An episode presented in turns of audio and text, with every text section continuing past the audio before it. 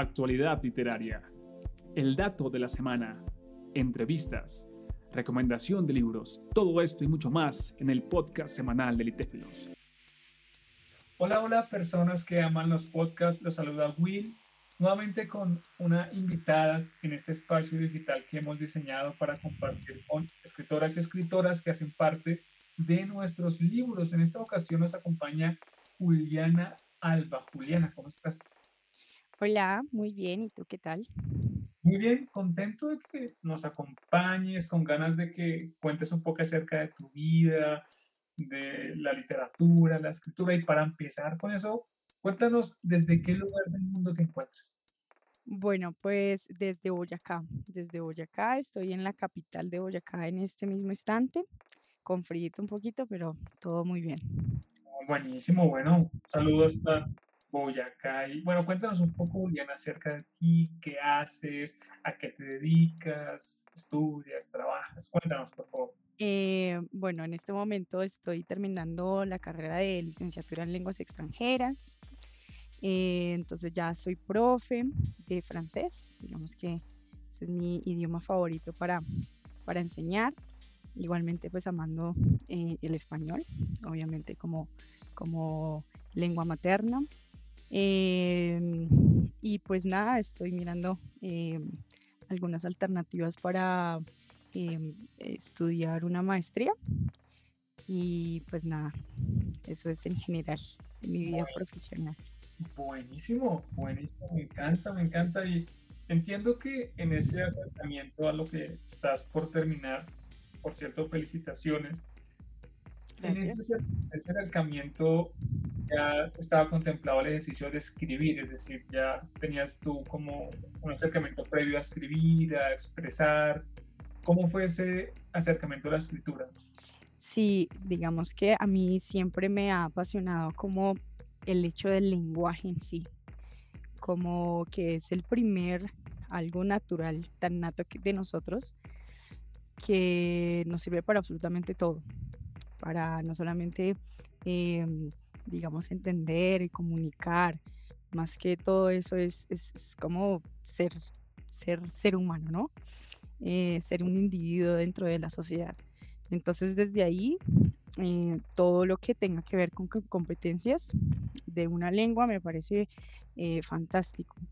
Y sobre todo me parece increíble el poder que tiene la escritura en, una sociedad. Entonces creo que desde ahí ha empezado todo, aunque fue mucho antes de que, de que eligiera mi carrera. Fue desde el colegio cuando, cuando empecé más a, pues primero empecé más a, leer y luego me interesé por, por escribir. Lo hacía más, más que todo como por hobby, por, por diario. Comprendo. Ese momento en el que ocurre lo íntimo, lo tuyo, tu diario, en el cuarto para ti, y luego comienzas a compartirlo con las personas. ¿Cómo ocurre eso? Es decir, alguien te dice, oye, muestra, ¿cómo decides voluntariamente compartir? Eh, pues digamos que al principio, eh, pues yo lo guardaba para mí porque pues era como un momento muy, muy personal. Eh, luego lo empecé como a, a dedicar de pronto a, personas dentro de mi vida, a mis papás, a, mi, a mis abuelos. Y mm, digamos que de una u otra forma, eso ya no solamente me tocaba a mí, sino les tocaba como fibras a ellos. Entonces, no era solamente palpar yo esos sentimientos que yo sentía a través de los símbolos, a través de la escritura, sino que ellos también fueron eh, como viendo y, palpando eso que yo podía sentir. Entonces desde ahí ya como que mucha gente me empezó a decir, bueno, ¿por qué no, no escribes más o escribes sobre ciertos temas?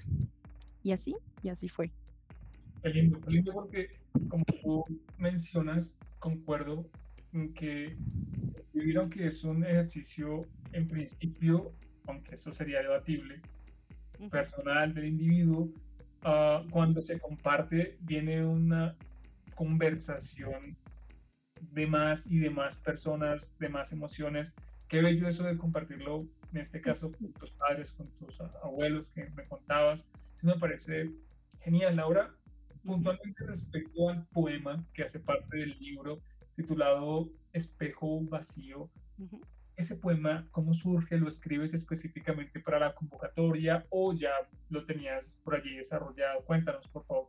Em, bueno, ese, ese poema, justamente el, primer em, momento en que surgió, creo que siempre me ha chocado mucho. Em, bueno, no chocado, como que es un poco más difícil empezar, porque ya desde el primer paso siento yo que ya va fluyendo, pero el primer paso siempre es el que cuesta y siempre a mí evoca una imagen en sí. Entonces justamente en este poema lo escribí una vez que estaba en la biblioteca de la universidad, estaba viendo al, eh, por la ventana. Y también, eh, digamos por cuestiones personales, también estaba pensando en eso. Y, pasó un pajarito. Y entonces como que empecé a tener como ese momento de sensibilidad al, al mundo y de conciencia y, ahí fue el, el, primer, digamos, la primer, el primer paso para poder eh, darme cuenta de, de, lo personal que puedo eh, llegar a sentir con respecto también a lo que estaba sintiendo en el momento y así empezó todo. Comprendo, comprendo, claro. Tienes este instante, esta conexión que comienza a fluir, este poema, este texto. ¿Qué quisiste transmitir tú con ese poema? ¿Qué querías, digamos, comprendo que es un aspecto personal, pero me refiero más como a las emociones, como nostalgia, añoranza. ¿Qué querías tú? ¿O qué quedó ahí que tú luego notaste? Como, uy, aquí comuniqué esto. Claro. Entonces, eh, bueno, como te decía, pues a través de la ventana, ¿no? Entonces, como había, eh, digamos, estaba claro, mm, podía alcanzar a percibir mi propio reflejo. Pero justamente en ese momento me sentía y podía ver mi reflejo, pero sentía que estaba de una u otra forma como vacía y que no me podía reconocer a mí misma.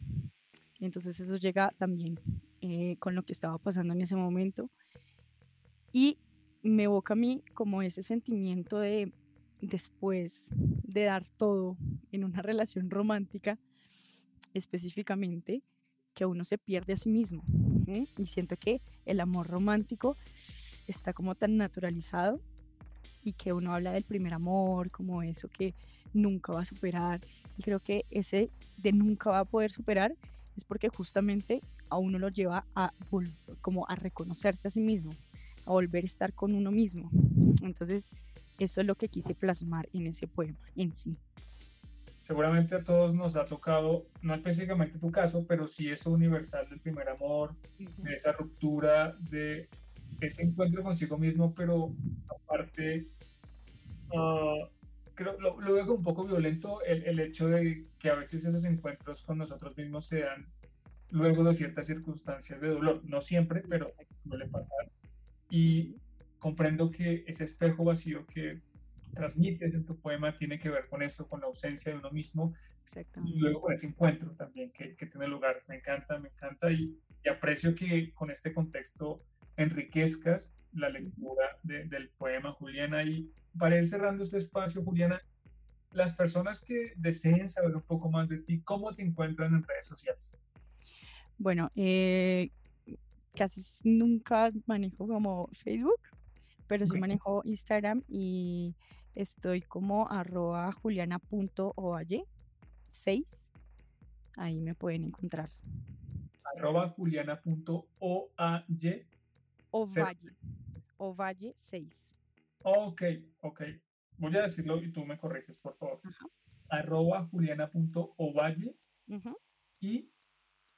¿Qué más? Perdón. 6. Perfecto. Bueno, pues ahí la tienen, Juliana que hace parte de nuestro libro con su poema Espejo Vacío, nos ha compartido un poco de su historia, de su construcción del poema y un poco también de, su vida. Juliana, muchas gracias por acompañarnos. Listo, muchísimas gracias a, ti y, muchísimas gracias a todos los que están escuchando y, sobre todo aconsejarles que, que escriban, escriban mucho, mucho, mucho, mucho, que esa es una oportunidad grandiosa para, para estar vivo, para sentirse vivo.